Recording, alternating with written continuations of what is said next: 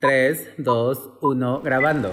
¿Qué se te viene a la mente cuando piensas shoot de moda, Modelo, ciclorama, celebridad, makeup artist, stylist, fotógrafo, hairdresser? rack? Eso iba a decir yo. Pero bueno, luces, cámara, acción. Bienvenidos al podcast de Percho Terciopelo. Hola Edu. Hola Johnny, ¿cómo estás? Muy bien, ¿y tú? También bien. Qué bueno. Oh, Oye Edu, pues yo hoy estoy aquí. eh, la verdad es que he estado muy contento con todos estos episodios que ya cuando salgan al aire todos los van a estar escuchando. Creo que hemos tenido eh, invitados súper importantes, súper, sobre todo, claves en esta segunda temporada.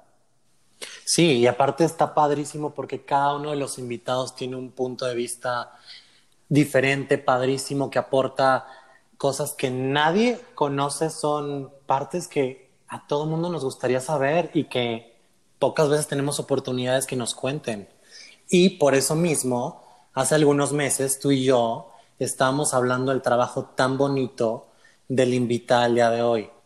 Sí, la invitada del día de hoy es Lavinia Muñoz. Un aplauso, aplaudan. ¡Bravo!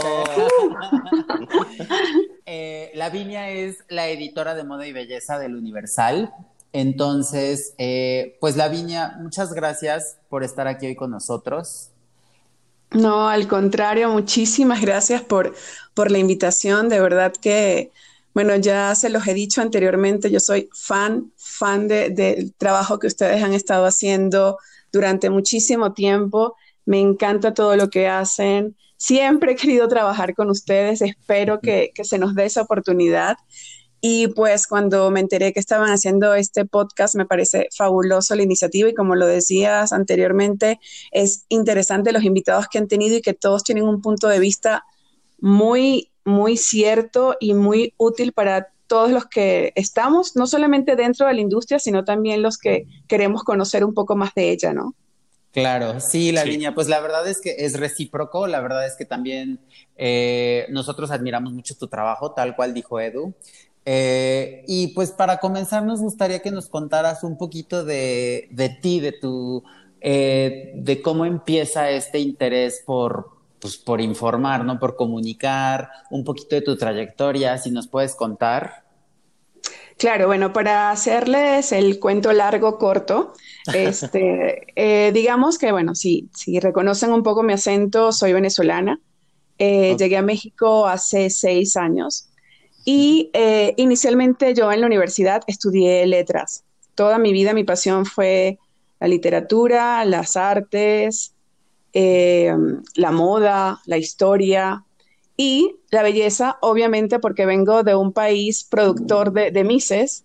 Entonces, desde pequeños, desde pequeñas, este, en el ADN, digamos, como que tenemos toda esa, no lo vemos como vanidad, sino como estilo de vida de, de siempre estar muy pendientes, de cuidarnos de la belleza, de, de la moda, de los desfiles. Entonces, este, siempre tuve como que, digamos, esos gustos o esas pasiones muy relacionadas, ¿no? Además de que era una compradora compulsiva de revistas y sí, al principio decía, pero ¿cómo estu- estoy estudiando letras, pero me gusta la moda y me gusta la belleza? ¿Cómo puedo relacionar una cosa con la otra? El último impulso que tuve fue que ya en la universidad, eh, vengo de una familia súper trabajadora que siempre dicen, si quieres eh, lograr algo más allá o si quieres comprar algo más allá, obtener, lógralo con tu trabajo. Entonces en la universidad dije, bueno, voy a empezar a trabajar, voy a buscarme un trabajo que sea de medio tiempo y caí justamente en Inditex. Empecé a trabajar en Zara, donde estuve eh, prácticamente dos años y allí fue donde dije, no, esto es lo que quiero hacer. Toda esa pasión de, de la ropa, de dónde viene, de las telas, de cómo se llamaban los modelos del calzado, de verme yo dentro de un de un depósito inmenso donde había tanta ropa, eh, ver cómo la gente se emocionaba tanto en el probador cuando se probaba algo y, y- y le gustaba cómo le quedaba o, te pedía ayuda para que le asesorara si esto combinaba con aquello. Entonces dije, no, definitivamente esto es lo que quiero hacer. Cuando me gradué empecé a colaborar con revistas independientes de moda, belleza y estilo de vida hasta que llegué a un grupo editorial que digamos que es el Televisa de Venezuela, okay. que se llama Bloque de Armas. Eh, es el bloque editorial más importante de Venezuela y de Sudamérica, porque de hecho en el bloque de armas se encargaban también de imprimir y distribuir a Sudamérica todas estas revistas internacionales como Vanidades, eh, Vogue, Marie Claire. Em, entré allí en una revista de estilo de vida de lujo, principalmente, que se llamaba Too Much, y luego eh, comencé como editora y posteriormente directora de la revista más antigua de Venezuela que se llama Variedades, eh, que es una revista femenina de estilo de vida, pero principalmente de moda y belleza. Y allí estuve aproximadamente cinco años, creamos nuevos productos. Eh, de hecho, teníamos unas ediciones especiales específicamente de moda, unas de belleza, unas de novias. Pero, eh, pues digamos que con toda esta situación ampliamente conocida de Venezuela, mi esposo y yo decidimos como que ya buscar otros horizontes y fue como llegamos a México. Por casualidad, por unas vacaciones que decidimos tomar y ya estando aquí dijimos, oye, realmente aquí es, México es súper cosmopolita, ¿no? Es un lugar donde el, um, la fuerza editorial es muy grande, es un mercado editorial importantísimo, eh, hay mucha moda, hay mucho movimiento de, de, ese interés y esa pasión por conocer y por saber más de moda y de belleza. Y comencé, o sea, chicos, así en mis vacaciones, tal cual, a repartir currículums, a mandar currículums por todos lados. Me llamaron. Está, increíble. Sí.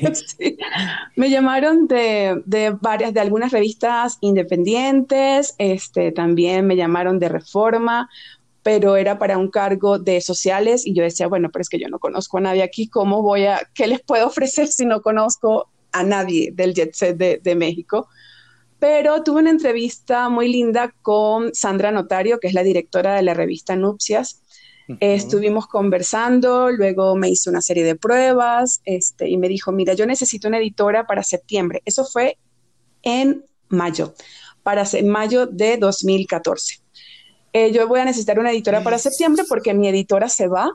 Eh, estoy haciendo entrevistas y bueno, cualquier cosa te llamo. Yo regresé a mi país, a Venezuela, y dos semanas después me llama Sandra y me dice, eh, mira, me gustó mucho tu perfil, comienza a hacer las maletas, comienza a preparar todos tus papeles y aquí te espero en septiembre.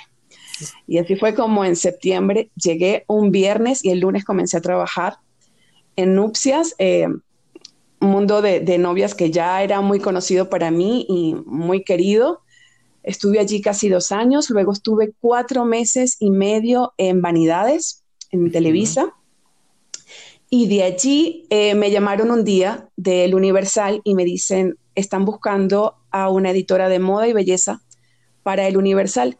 Toda mi vida trabajé en revistas. Mi pasión siempre ha sido y siempre será las revistas, pero muchos me preguntan, bueno, fue difícil tomar esa decisión de pasar a, revistas, a lo, hermoso que es, ¿sabes? De palpar el material, el, color, el, papel, ¿no? De, la revista a periódico. Y te digo honestamente, no fue difícil, porque yo siempre he considerado que todo aprendizaje es crecimiento, que todo lo nuevo es evolución para ti.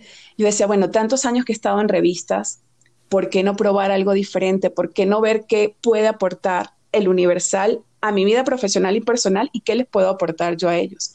Y así comenzamos, entré en 2017 y pues aquí estoy. Ay, está padrísimo, o sea, de verdad, la historia del el viaje y empezaste a buscar trabajo, de verdad me parece fascinante, porque es como de película, ¿no?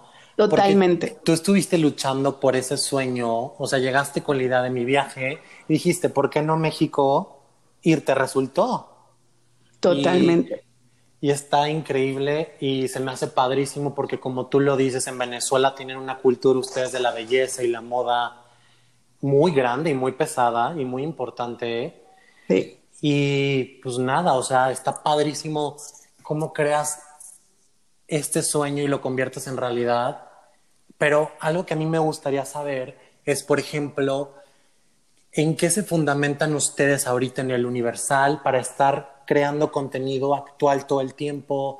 ¿Qué medios utilizan para saber las tendencias o poderlos proporcionar al lector de manera rápida? Porque al final pues ustedes tienen la ventaja de estar de sacar noticias con más facilidad que un print, que, un, que, que una revista. Sí, sí, totalmente. De hecho, nuestra, nuestro, digamos, nuestra sección le, llamamos suplemento porque tal cual es un cuerpo completo del periódico. En impreso sale los sábados, pero sí tenemos que estar produciendo contenido todos los días para nuestro sitio web. Es que es algo que, estás tú todo el día constantemente trabajando porque... Todo el día, no paras, todo el día, exactamente. Entonces estás produciendo contenido para, para impreso y con producir contenido es pautar a los colaboradores, coordinar las sesiones de fotos, también ir a los eventos, eh, mantenerte informado y que por, por lo mismo de ser diarismo tienes que tomar en web, ¿no? Principalmente tienes que tomar lo que está hoy y que ya mañana no sea viejo. O sea, es interesante porque para las revistas trabajamos, generalmente uno trabaja un mes, dos meses, dependiendo de la periodicidad, pero para nosotros la noticia del día es la vital, es importante y tenemos que trabajarla justamente cuando sale. Entonces, no paramos, chicos. O sea, les cuento que desde que nos despertamos, yo lo primero que hago al despertarme es comunicarme con mi equipo y empezamos a monitorear todas las noticias en redes sociales, en páginas web, en otros medios especializados de moda y belleza, hasta que nos acostamos, estamos en eso, porque al final de la noche nos comunicamos nuevamente para decir, oye, acaba de salir esto, podemos trabajarlo el día siguiente, o ya no, está, no va a estar tan fresco mañana, ¿qué podemos hacer para darle la vuelta y que el lector eh, tenga un plus de no ser la noticia del momento, sino que tenga más información que le pueda funcionar, ¿no? Entonces, todo el día estamos monitoreando redes sociales, web, pero algo que, también creo que es muy importante decir, yo siempre se lo digo a mi equipo, se lo he dicho a mis alumnos, eh, porque di periodismo de moda en, una universidad en Venezuela, y, y que creo que es importante que también lo sepa la gente que está comenzando en esto, ¿no? Cuando tú hablas de moda, Moda ciertamente, moda es arte, moda es vestimenta, moda es negocio, pero moda es el resultado de tantos factores que cuando tú necesitas informarte como periodista, no te tienes que informar solamente de, del color que viene en la próxima temporada o de la última colección de X marca. Tú tienes que leer todos los días de política, de economía, de cultura. ¿Por qué? Porque la moda es el resultado de una situación actual política, económica, social, cultural y pues algo que tal vez ustedes no pensaron vivir y que yo tampoco, como en esta misma eh, cuarentena, toda esta contingencia que está pasando y que pues fíjate que también la moda ha tenido que adaptarse y nosotros nos tenemos que adaptar a eso, ¿no? Entonces sí estamos todo el día, este, no solo informándonos de moda y belleza, sino también de qué está pasando en el mundo en todos en todos los ámbitos, porque eso te complementa y nos ayuda a darle al, a nuestro lector información de calidad. Sí, oye, Lavinia, y ahorita que, mencionas toda esta parte eh, de como de cómo están todo el día en constante, pues obviamente recibiendo información para poder transmitirla y comunicarla, ¿cómo, ¿cómo le hacen? Y que tú sabrás, porque tú has estado en... La revista siempre tiene una personalidad, ¿no? O sea, como un lector, alguien con quien se comunican. Digamos que incluso hemos tenido oportunidad que nos han contado que muchas veces es como un personaje ficticio, ¿no? A ver, ¿quién lee mi revista? ¿Quién es mi lector? ¿Cuántos años tiene? ¿Qué pasa ahorita cuando tú te enfrentas? ¿Cómo, qué personalidad le tienes tú que dar a la información para transmitirla al lector, porque, o sea, como que todos escuchamos el universal y pues obviamente en automático te viene el periódico, ¿no? Y piensas en temas económicos, políticos, sociales, pero ¿cómo entonces tú, no sé si funciona de la misma manera o cómo tú te comunicas con tu lector, o sea, ¿cómo definirías la personalidad que debe de tener este suplemento para comunicarse al, lector. O sea, no sé si, si, si estoy armando bien mi, mi pregunta, si me estoy dando a entender. Sí, sí, totalmente. Fíjate que cuando uno va a crear la identidad de una marca, tú tienes que desarrollar lo que llaman tu buyer persona, ¿no? Y es esa persona que imaginaria que es tu consumidor o tu lector o tu usuario al que tú le vas a hablar, ¿no? Para que no empieces a escribir cosas que realmente no les va a interesar al perfil de tu lector. Entonces nosotros realmente sí, cuando, cuando decidimos eh, refrescar un poco la imagen de la sección de moda y belleza del Universal, si dijimos, mira, tenemos que apuntar a todo el lector, a todos los lectores del Universal, ¿no? Porque lo que tú dices, o sea, tú dices el Universal y enseguida dices periódico, eh, hombre mayor de 40 años, ¿no? Ajá, exacto. Mi papá o mi abuelo leyendo el periódico los fines de semana. Es enseguida lo que tú relacionas. Sí. Pero fíjate que más allá de eso, este, sí, ciertamente está el hombre de más de 40 años y también la mujer de más de 40 años, pero también está ese público que está un poco huérfano porque ven una revista de lujo o ven una revista y les gusta, les gusta el color, lo que ven, pero no necesariamente lo entienden o no saben cómo adaptarlo a su estilo de vida. Entonces, nuestro objetivo es llegarle a una persona desde 25 años hasta 50 años, pero de una manera más como de moda de servicio. Es como el primer acercamiento que vas a tener a la moda. O sea, nosotros aprovechamos que estamos dentro del periódico para, somos como una escuela, ¿sabes? Como ese primer acercamiento. Le hablamos a esa persona que siempre ha tenido interés en la moda, pero no sabe realmente cómo machar un, eh, una tendencia que se supone que está con tu forma de cuerpo o con los colores que a ti te gustan o tal vez con tu presupuesto. Eh, entonces es como moda para dummies, ¿no? Lo que queremos es siempre de una manera fresca, sencilla, práctica, eh, acercarlos a, lo que está sonando, a lo que está en tendencia, que sea una guía de estilo que te pueda ayudar a, a a vestirte, a sentirte bien, a saber qué usar o cómo combinarlo de acuerdo a la ocasión o de acuerdo al momento en el que estás. Y lo mismo pasa con, belleza, ¿no? O sea, eh, estas recomendaciones que tienes para lucir un mejor cabello, qué puedes hacer en casa. Tratamos como que de ser muy cercanos y le dejamos, digamos, como que toda esta belleza conceptual a las revistas y nosotros nos vamos un poco más al día a día y a la, y a la realidad, ¿no? Matutina de cada quien. Y claro, y hablando de la realidad que tú nos cuentas, también existe un mito detrás de, del mundo de la moda y la belleza, ¿no?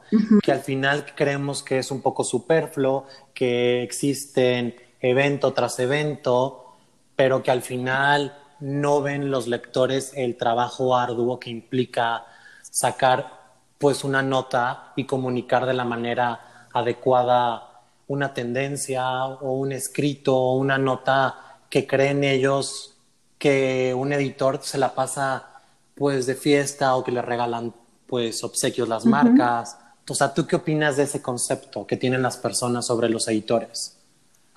Es, es muy chistoso porque y, ustedes lo saben, de hecho mucha gente dice, quiero estudiar comunicación o quiero entrar al mundo de la moda, quiero estudiar diseño porque quiero ir a eventos, quiero viajar mucho, quiero que me regalen cosas. Y digamos que ese es como el plus de todo, ¿no? Que al final también es trabajo.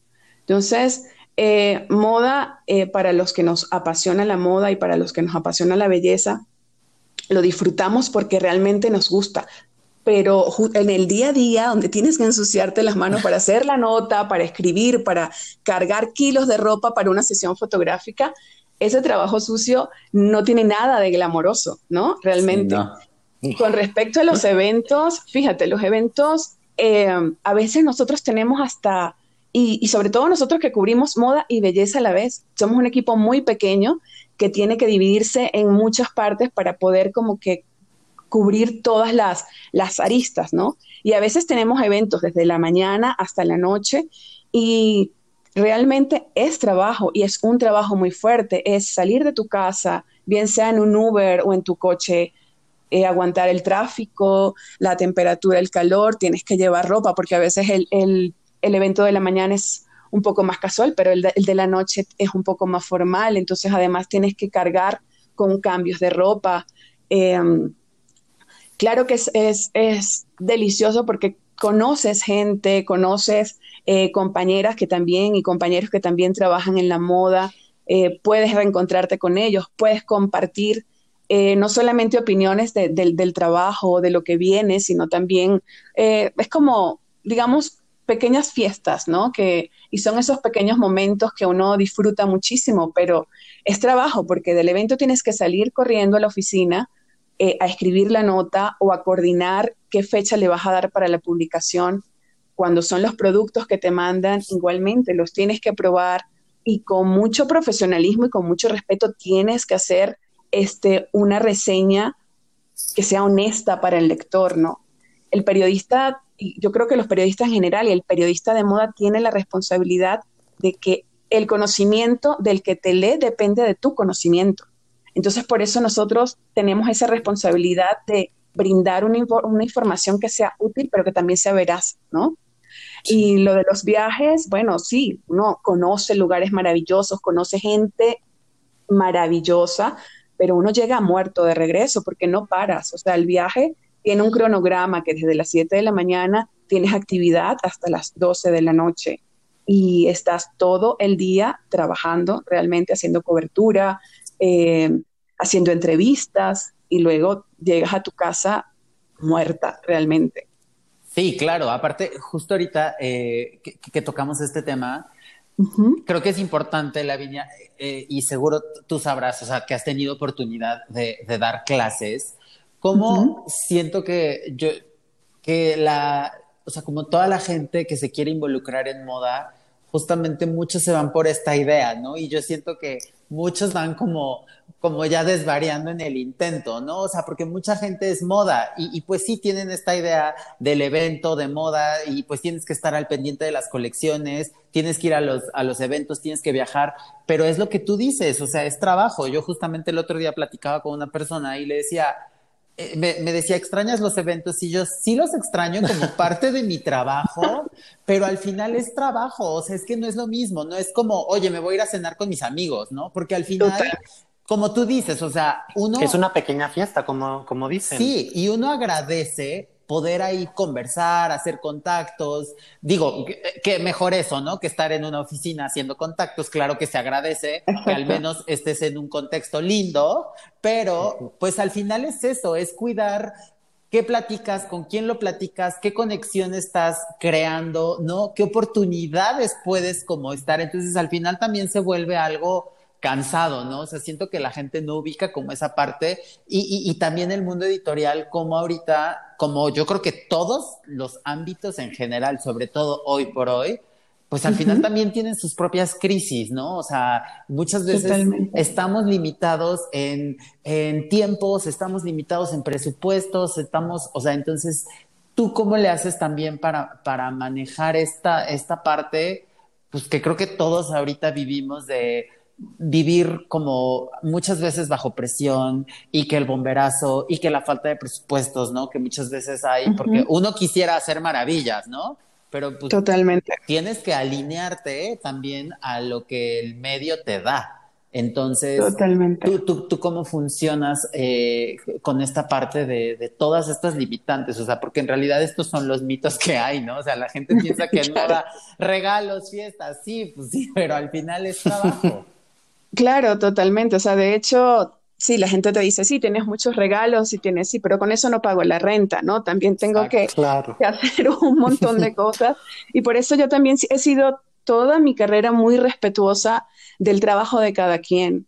Eh, yo entiendo que los medios siempre han sido muy limitados, han estado muy limitados en sus presupuestos, pero yo por eso siempre me limito un poco de, invitar a un fotógrafo o que sé que su presupuesto es alto, porque no le voy a decir, oye, pero cóbrame menos o qué tal si hacemos este arreglo, porque es su trabajo y su trabajo tiene ese precio y eso hay que respetarlo, ¿sabes?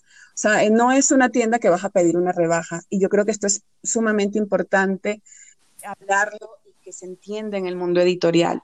El trabajo de todos los involucrados tiene un precio y tiene un valor más importante del monetario. Entonces, todos los involucrados yo creo que, que tenemos que respetar eso, ¿no? Ciertamente, imagínate, si a veces en las revistas de lujo los presupuestos son apretados, en un periódico donde digamos que la prioridad no es necesariamente moda y belleza, eh, también el presupuesto es muy, muy ajustado, ¿no? Lo que nosotros hacemos tal cual es eh, tratar de manejar, eh, manejarnos de la manera más orgánica posible, em, contar con gente que a veces ni siquiera tenemos que, buscarlos, a veces se nos acercan y nos dicen, me encantaría colaborar contigo, me encantaría hacer esto contigo, y pues nosotros le decimos, bueno, nuestros presupuestos son estos, a veces aceptan, a veces no aceptan, eh, tratamos de hacer alianzas con marcas para, para hacer, digamos, también como estos intercambios eh, de fotografía o, de modelos, siempre tratamos como que e, es como la, mamá que trata de estirar el presupuesto, ¿no? para, la casa. Igualmente, o sea, tienes que, reinventarte, ingeniártelas de mil maneras para que el producto y la calidad del producto no se vea sacrificado porque tengas o no tengas suficiente dinero. O sea, por ejemplo, nosotros sí hacemos sesiones fotográficas propias con un equipo completo. Eh, no las podemos hacer siempre, pero sí intentamos y hacemos todo el esfuerzo por, por poderle brindar ese trabajo al lector que le gusta y lo valora muchísimo. Claro, yo por eso creo, Lavinia, que de verdad te lo digo con toda la franqueza del mundo, nosotros respetamos y admiramos mucho el trabajo de los editores, el tuyo también en particular, por lo que dices, un periódico y cómo también hemos sido seguidores de tu trabajo y de verdad que es de admirarse cuando uno de verdad, con todas las limitantes, puedes y haces todo lo posible por comunicar moda y belleza. O sea, de verdad, yo creo que es algo que sí es de aplaudirse, honestamente. Ay, gracias, qué lindo. Sí, de verdad que lo hacemos con, con mucho cariño y, y sí tratamos de que los que estén involucrados también sientan esa, esa pasión y entiendan cuál es nuestra misión, digamos, en esa sección de, de moda y belleza y que lo que hagamos eh, sea poco, sea mucho, lo hagamos con, muchísimo cariño. Y he tenido la fortuna de verdad de encontrarme entre estas personas, ustedes, con gente que, que muy valiosa, muy profesional, que, que, siempre estamos diciendo, sí, vamos a hacer algo juntos, vamos a hacer algo juntos. Pasan mil cosas, pero, pero que sí tienen la intención de, de aportar y dar su granito de arena, ¿no? Este, sobre todo llegar a diferentes tipos de público, que eso a mí me parece que en mi trabajo es una de las cosas que, que más me gusta. Que no, sé que no solamente le estoy hablando a la chica que le gusta moda y que es vanidosa y que conoce de marcas y que conoce los diseñadores, sino también le estoy hablando a la ama de casa o le estoy hablando al señor eh, que otra vez trabaja en una oficina y que ni idea, pero que cuando le presento una moda de hombre le gusta y me escriben al correo y me preguntan, oye, este pantalón ¿dónde lo puedo conseguir? O me gustó este pantalón, pero es de una marca muy cara, ¿hay algún modelo un poco más económico que me pueda funcionar? O sea, la satisfacción de saber que estás ayudando a esas personas de una manera u otra, de verdad que no tiene precio. Qué bueno. Es que sí, es que te imagino completamente abriendo tu correo con una sonrisa, viendo que a las personas les interesa lo que tienes que decir y lo que tienes que comunicar y que el punto de vista tuyo en cuanto a moda les atrae. Y es Totalmente. algo que no tiene precio el que te escriban a tu correo. Y de la misma manera existen muchos medios que ahorita en este tipo de situaciones y como está evolucionando la forma de comunicar, pues están desapareciendo. Y es completamente diferente a un periódico, a un print que se imprime una vez al mes.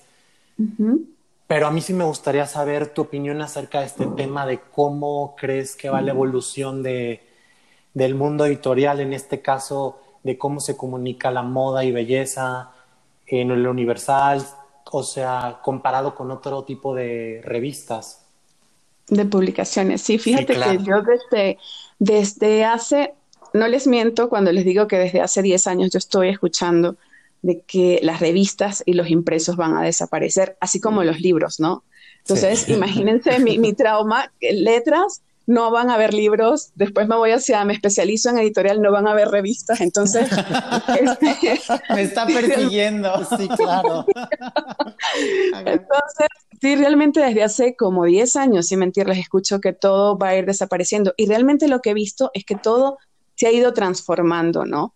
Y ustedes que, han trabajado con tantas publicaciones, con tantos editores, también se han dado cuenta que los que han logrado prevalecer son los que han conseguido una fórmula que les funcione.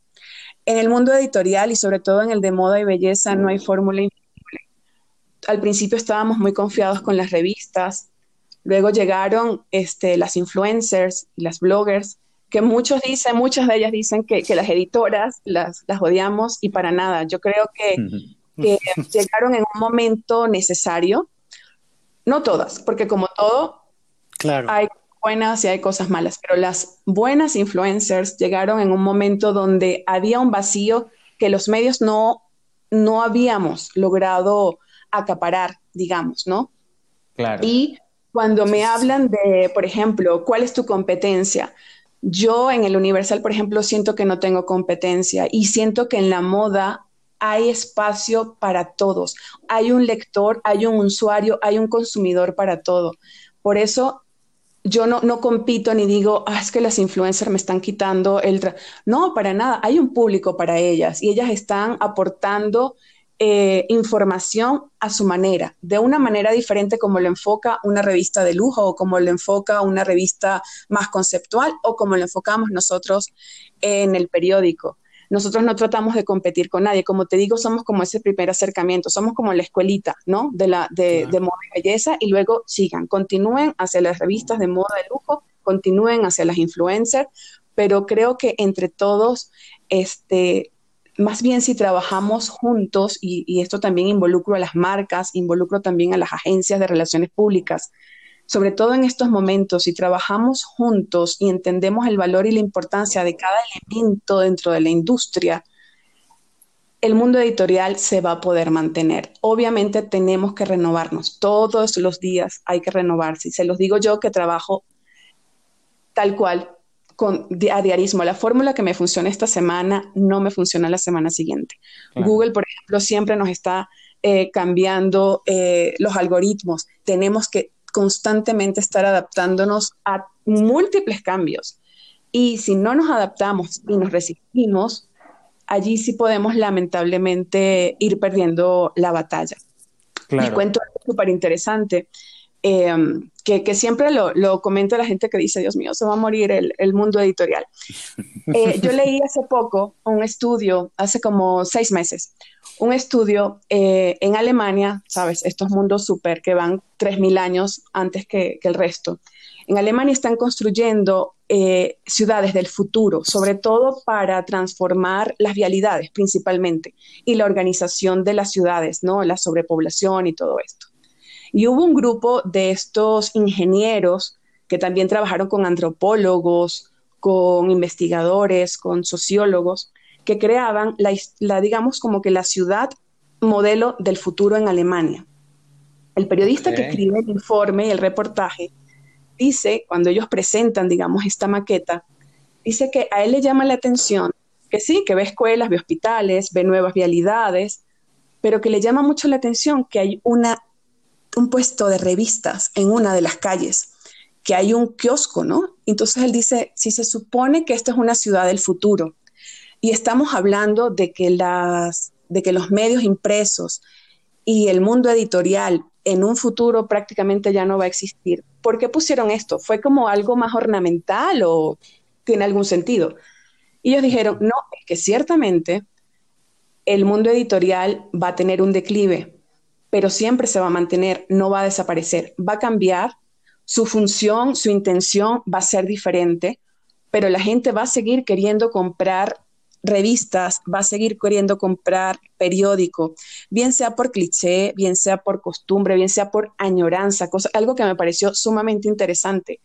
Va, va, todo va a estar tan evolucionado que realmente la gente va a añorar el, lo físico, lo palpable, que los sentidos, que el tacto, que la vista, que el olfato puedan seguir trabajando. Entonces yo decía, según las investigaciones que hemos hecho, el mundo editorial se va a mantener, las revistas se van a mantener, el periódico no todas, y tal vez sean diferentes, y tal vez presten información diferente, pero van a continuar. O sea, por eso lo incluimos en esta ciudad del futuro.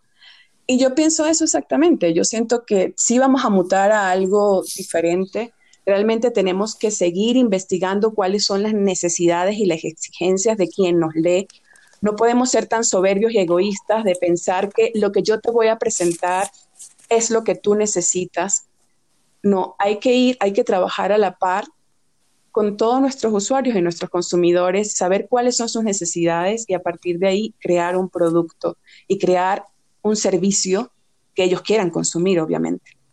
Pues sí, es, es como todo, ¿no? O sea, al final todo evoluciona, o sea, al final todo va a evolucionar, entonces es lógico que el mundo editorial también va a evolucionar. Yo honestamente creo que es un ámbito tan fuerte, o sea, pues de cuántos años estás hablando, ¿no? ¿Cuántos, o sea, estás hablando de más de 100 años ya Totalmente. Que, hemos vivido con, con, con las revistas y, y, pues al final eso quiere decir que obviamente es algo súper fuerte y que yo también creo que va a evolucionar, sí, pero yo opino igual que tú, no creo que, que desaparezca. Y es como el hecho, ¿no? O sea, ahorita que decías todo esto, a mí me venía a la mente el tema de las suscripciones, ¿no? O sea, y siento, de verdad, luego no sé si sea más como cuando llegas como a una edad o algo.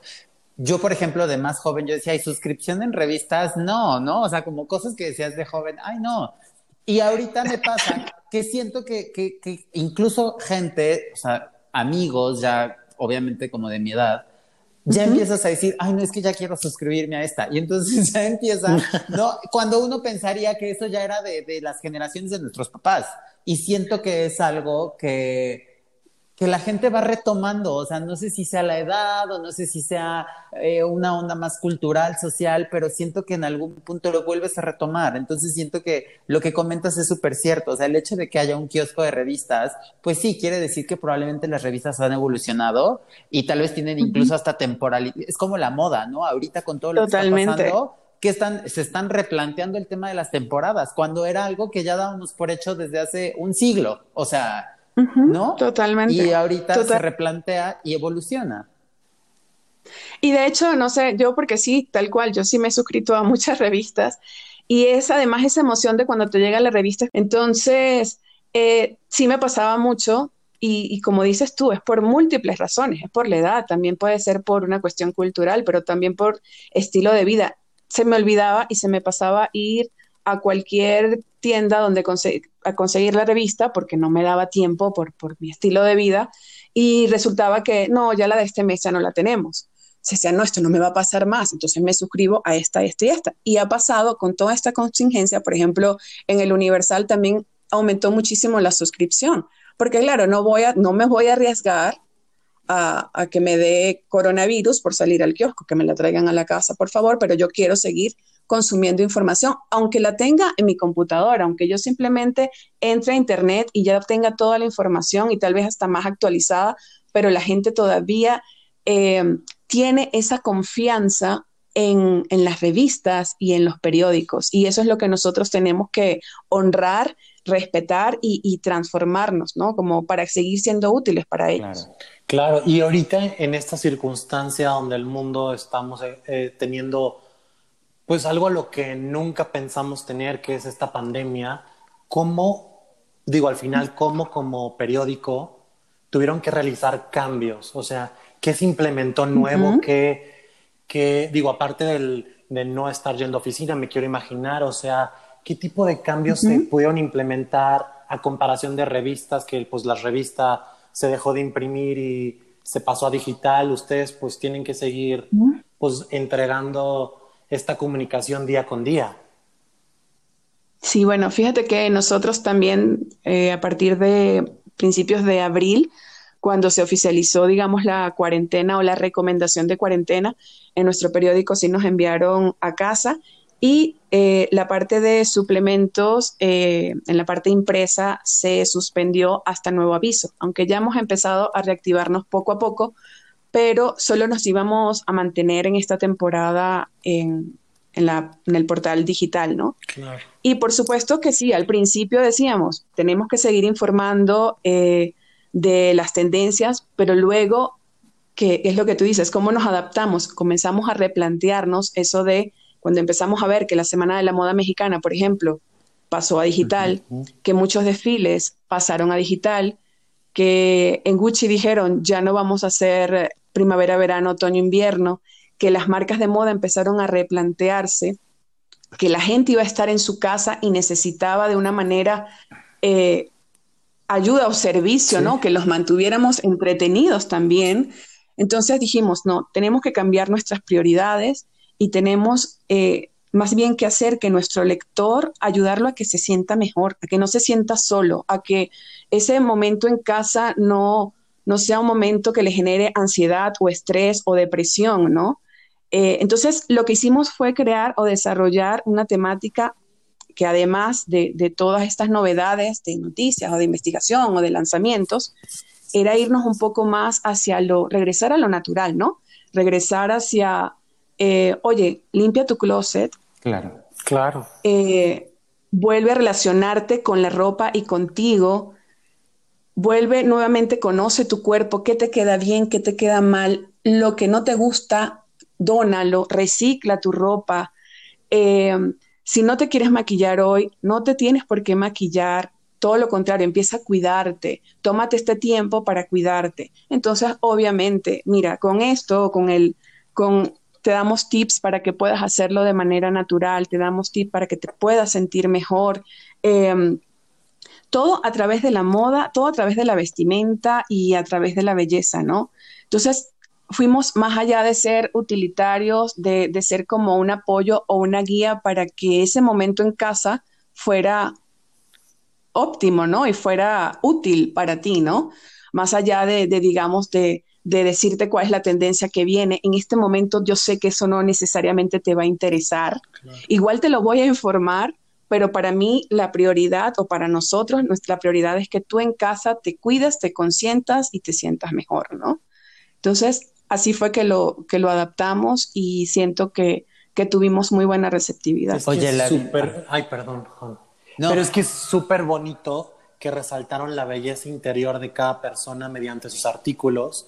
Entonces no tuvieron la necesidad de estarlos sobrecargando de tendencias, como tú nos dices. Entonces estuvieron haciendo el lado más natural. Sí, porque Sí, es que totalmente. Imagínate con todo el, estrés que te puede, mucha gente se quedó sin trabajo, mucha gente eh, tuvo familiares o amigos que se enfermaron. Creo que sí, eh, uno tiene que ser muy, muy justo, muy ético y correcto, ¿no? Como te digo, no dejamos de informar todo lo que nos llega. Por supuesto que igual lo compartíamos porque es nuestro deber, ¿sabes? Informar. Pero por otro lado, pero lo que hicimos fue cambiar nuestras prioridades. Y como te digo, o sea, que era para nosotros lo más importante, que aprovecha este momento para reconectarte otra vez contigo. Si todos los días te planchabas el pelo, como es mi caso, eh, déjatelo, déjatelo rulo, ¿sabes? Todos estos meses a ver qué pasa. Cuídatelo, hidrátalo, aplícate estas mascarillas. Posiblemente el rulo vuelva otra vez a tomar su, su forma natural. Tal vez te guste más que antes y cuando ya todo esto pase, ¿quién, quién sabe si simplemente quieras decir, no, ya no quiero usar plancha y me llevo mis rulos, me lleva menos tiempo de arreglarme, me siento bien, a mis amigos les gusta, a mí también, y soy otra yo siendo yo misma, pero queriéndome más, ¿no? Claro. Oye, Lavinia, y a mí, todo esto se me hace muy interesante como esto, esta parte donde se están replanteando cosas, donde están evolucionando también ustedes como medio.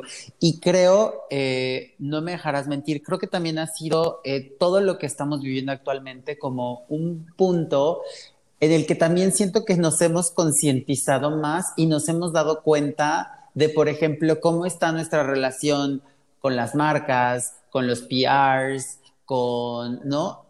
Y, ahí viene mi, otra pregunta para ti. Tú ahorita que probablemente has tenido, que han tenido este, como digamos, este nuevo enfoque o han evolucionado, ¿tú cómo sientes y al haber también estado en otro país trabajando en, la editorial, ¿cómo podrías decir que sientes el, e, este aspecto editorial en México en cuanto a marcas? O sea, la relación, porque muchas veces eh, eh, los que estamos en este medio nos preguntamos, no, es que muchos, este, como que mucha gente siempre su ego le gana y hay gente que solo está buscando oportunidades y hay gente que eh, sí está súper dispuesta a colaborar y es súper chambeadora. O sea, ya sabes, como que hay tantas cosas, pero tú en realidad, y tú al ser, digamos, la, la cabeza de, para informar moda y belleza de un periódico, ¿cómo visualizas en México esta relación que existe entre PRs, fotógrafos de moda, este, stylists, maquillistas, o sea, de verdad sientes que hay, digamos, una colaboración, ¿cómo sientes este ambiente en México? ¿O si sí crees que tal vez estamos muy separados y deberíamos como juntarnos más, ya sabes, como ser más colaborativos unos con los otros?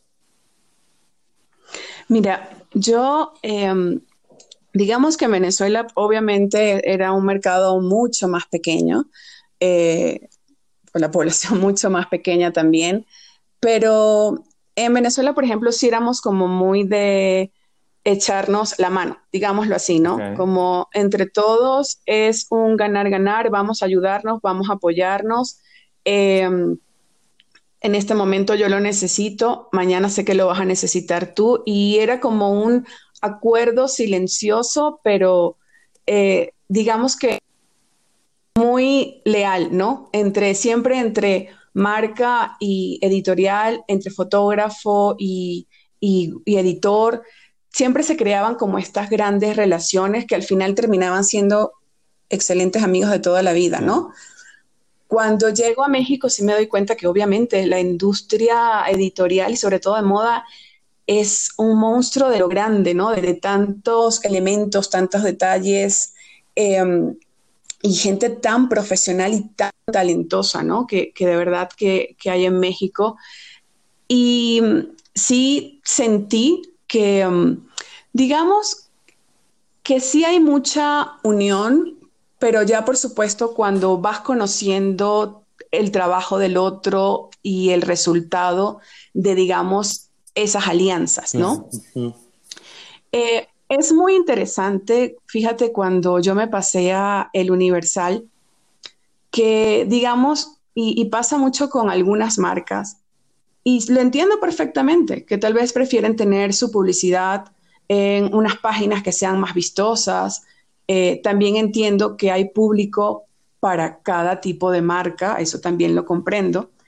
Pero siempre, por ejemplo, me preguntaban, oye, pero ¿no crees que por ser periódico le van a hacer el feo ¿no? Las marcas, porque pues es periódico. Pero fíjate que he logrado afortunadamente tener y desarrollar una alianza y una relación muy linda con muchos PRs, que además son muy profesionales, son muy inteligentes, porque, por ejemplo, El Universal es la página número uno de noticias en México. Nuestras ediciones impresas se distribuyen en toda la República Mexicana. Eso quiere decir que nuestro alcance es, de hecho, en algún momento llegamos a tener hasta un récord de 50 millones de, uniques en un mes. O sea, realmente la gente nos lee y la promoción o el alcance allí está. Pero, eh, pero estos PRs, digamos, con, o los fotógrafos, y es lo que te, te decía hace rato, y me refería también a esto, que a veces nuestro presupuesto no es muy alto, pero se acerca a la gente y dice, oye, yo quiero estar acá. Y pero el presupuesto no importa, pero digamos que hay otro tipo de ganancia para mí en ese momento, es lo que me dicen. Y quiero colaborar contigo y quiero que hagamos estas cosas padres. Me gusta esto que hiciste, podemos mejorarlo de esta manera. Permíteme ayudarte o darte mi punto de vista o mi aporte, que puede ser en fotografía o puede ser en maquillaje o puede ser en peinado o en estilismo.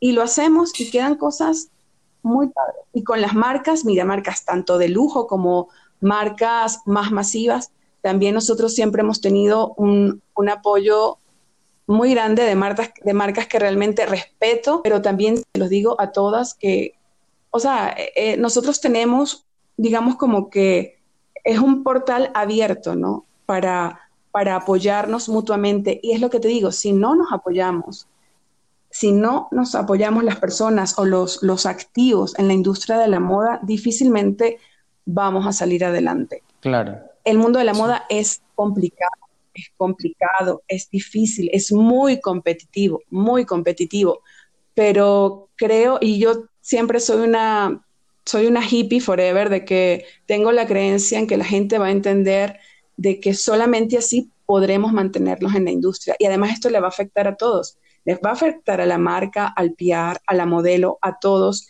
si, si la industria editorial no funciona. Y para que funcione tenemos que trabajar juntos.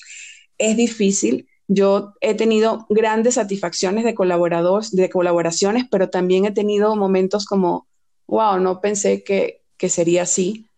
Pero no importa, no pasa nada. Si tú no quieres, yo sé que él sí va a querer. Y así sacamos adelante el trabajo y hacemos cosas sí, claro. Es como, digamos, es como tener, como si estuvieras armando un motor, ¿no? O sea, estar apretando tuercas, estar moviendo esto, estar moviendo el otro para intentar que funcione. Y, y, y justamente ante todo esto, que yo creo que todos los que estamos en esta industria estamos, o sea, intentamos hacer que este motor funcione. Tú como editora, ¿cuáles son, digamos, ante esta industria que, bien lo dijiste, muchas veces puede ser complicada, competitiva, eh, hay que estar al día todo el tiempo. Entonces, ¿cuáles son los retos o tú cuáles consideras que son los retos más, no sé si difíciles, pero tal vez más grandes a los que te enfrentas como editora y sobre todo de un medio como el Universal, que, bueno, en México es gigante, ¿no? O sea, es conocido sí o sí.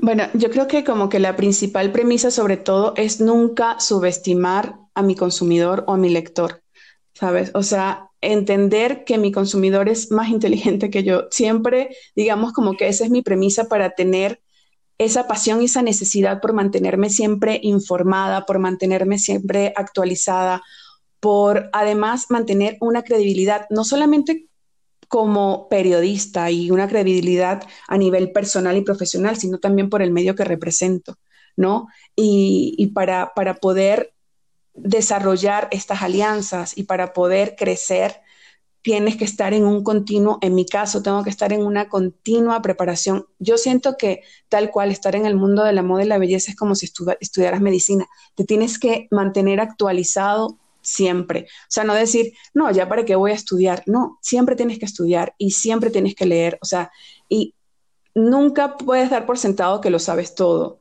Nunca puedes dar por sentado que, que sabes más que el que está al lado, porque te puedes sorprender y de muy mala manera. Entonces, uno siempre tiene que, que subestimarse más bien a uno mismo, pero no al otro. Entonces, esa necesidad siempre de mejorar, de crecer, de no me puedo quedar aquí, eh, de que si quiero esto lo, tengo que lograr, que además si soy jefa eh, y soy cabeza de un equipo, soy responsable de mi equipo y tengo que ser líder y tengo que ser asesora y guía de las personas que están conmigo. Y solamente lo puedo hacer a través del ejemplo, ¿no? Bueno, fíjate que una de las cosas que, y que también siempre lo digo, eh, es tal cual eso, no te enfoques solamente en la moda tienes que buscar inspiración afuera, tienes que salir, porque la inspiración está allí, él aprendió. Pero siempre ha sido eso, o sea, ve a un museo, lee libros de historia. Em, cuando veas una película, no solamente ve la película por, por, ve quién hizo, por ejemplo, el vestuario, quién es esa persona. Siempre que ir, hay que ir el detrás, del detrás, del detrás. Y eso es lo que te va a ayudar muchísimo como a nutrirte, ¿no? y a, educarte como un poco más. Este, leer muchísimo, no conformarte con el color, ver de dónde viene una pieza, por qué tiene esa forma, por qué tiene ese corte, eh, por qué ese color, qué historia hay detrás de eso, quién lo hizo, quién es e-, ese diseñador, de dónde viene esa marca. Son el equipo con el que trabajas, no es solamente que yo diga, quiero trabajar eh, con los chicos de Percha Terciopelo. No, tengo que ver ustedes qué han hecho, de dónde vienen, qué les gusta, ver su trabajo eh, y que por supuesto ustedes reflejan en cada uno de sus trabajos su manera de ver y de sentir la moda. Entonces, es mantenerte, es, ser muy curioso, es tener mucha hambre de, saber y de, y de querer llegar más allá de lo elemental, porque si no, si vas a, si vas a caer en eso que es lo que generalmente la gente dice de, ah, pero la moda es banalidad, la moda es, ¿qué, ¿qué, tan difícil puede decir? Puede ser decir, ay, sí, este color va para la temporada. No, sí, sí es muy complicado, es muy difícil. Eso se elige un año antes o a veces hasta dos años antes para que sepas cuál es el color que va a estar en la próxima temporada. Sabes que siempre recomiendo eh, leer periodistas de moda de otros países. No importa que sean otros idiomas. Si no te sabes el idioma, busca un traductor pero es muy importante saber lo que hablan los periodistas de moda de otros países, qué les interesa, qué es lo que a quién ellos le hablan, cómo escriben, cómo se expresan, si son críticos, si son investigadores, si simplemente se dedican a hacer reseñas. Pero es muy importante siempre eh, guiarte y, dejar volvemos a lo mismo, no ser tan soberbio de pensar mi estilo es bueno, mi, lo que estoy haciendo está bien. No, ¿qué está pasando afuera? A veces somos muy, como digamos, nos encerramos en una burbuja y es lo que estoy haciendo. Y no sabemos que somos un punto, un universo. Entonces, siempre hay que tener, digamos, esa humildad del que, de que siempre vas a aprender de cualquier persona. Vas a aprender hasta lo que no debes hacer, ¿sabes? Hasta lo que no debes hacer lo aprendes. Y, y en moda eh, y en belleza, que es un mundo tan vasto de conocimiento y de tantas sí, es sumamente necesario. te interrumpí. No, es que, o sea, me remonto como a los niños chiquitos, ¿no? Y es como que se preguntan todo, ¿por qué se llama esto así? ¿De qué color es esto? Y no te quedas con lo primero que, no te quedas con lo primero que ves.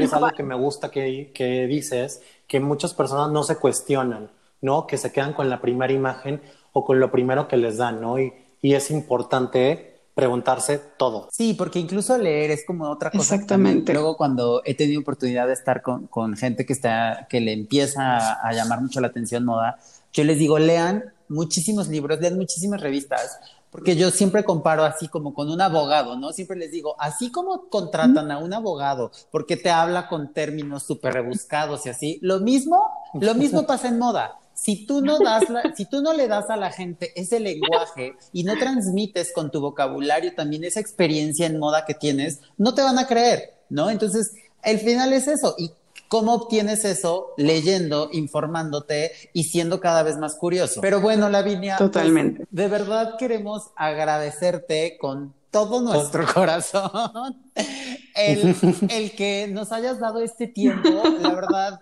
eh, estuvo maravilloso escuchar todo lo que nos dijiste. Eh, de verdad que creo que es clave hablar con personas como tú, tan informadas y tan apasionadas por el mundo editorial. De verdad es un gusto para nosotros. No, un gusto para mí, de verdad. Eh, Edu y Johnny, como saben, toda mi admiración. Continúen haciendo lo que están haciendo. El aporte que ustedes están haciendo es necesario y es importantísimo y valiosísimo para, para la industria mexicana y obviamente para ustedes como profesionales. Pero de verdad que muchísimas gracias. Fue un súper, súper, súper placer estar aquí con ustedes y, y bueno, lo seguiré escuchando por acá y, espero que se nos cumpla la de trabajar juntos próximamente.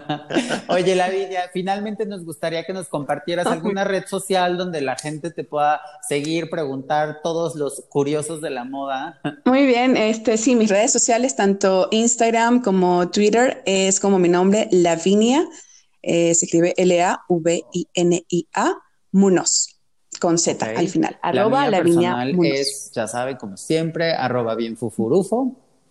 Y la mía es arroba edu.espejo y la de nosotros es arroba perchoaterciopelo.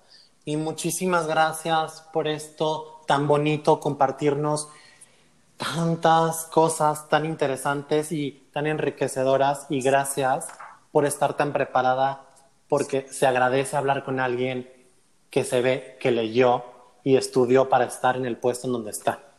Sí. y muchas gracias a todos los que nos escucharon. Así que, pues, nos vemos en el siguiente episodio. Gracias. Bye bye. Esto fue el podcast de Percha Terciopelo. Cambio fuera.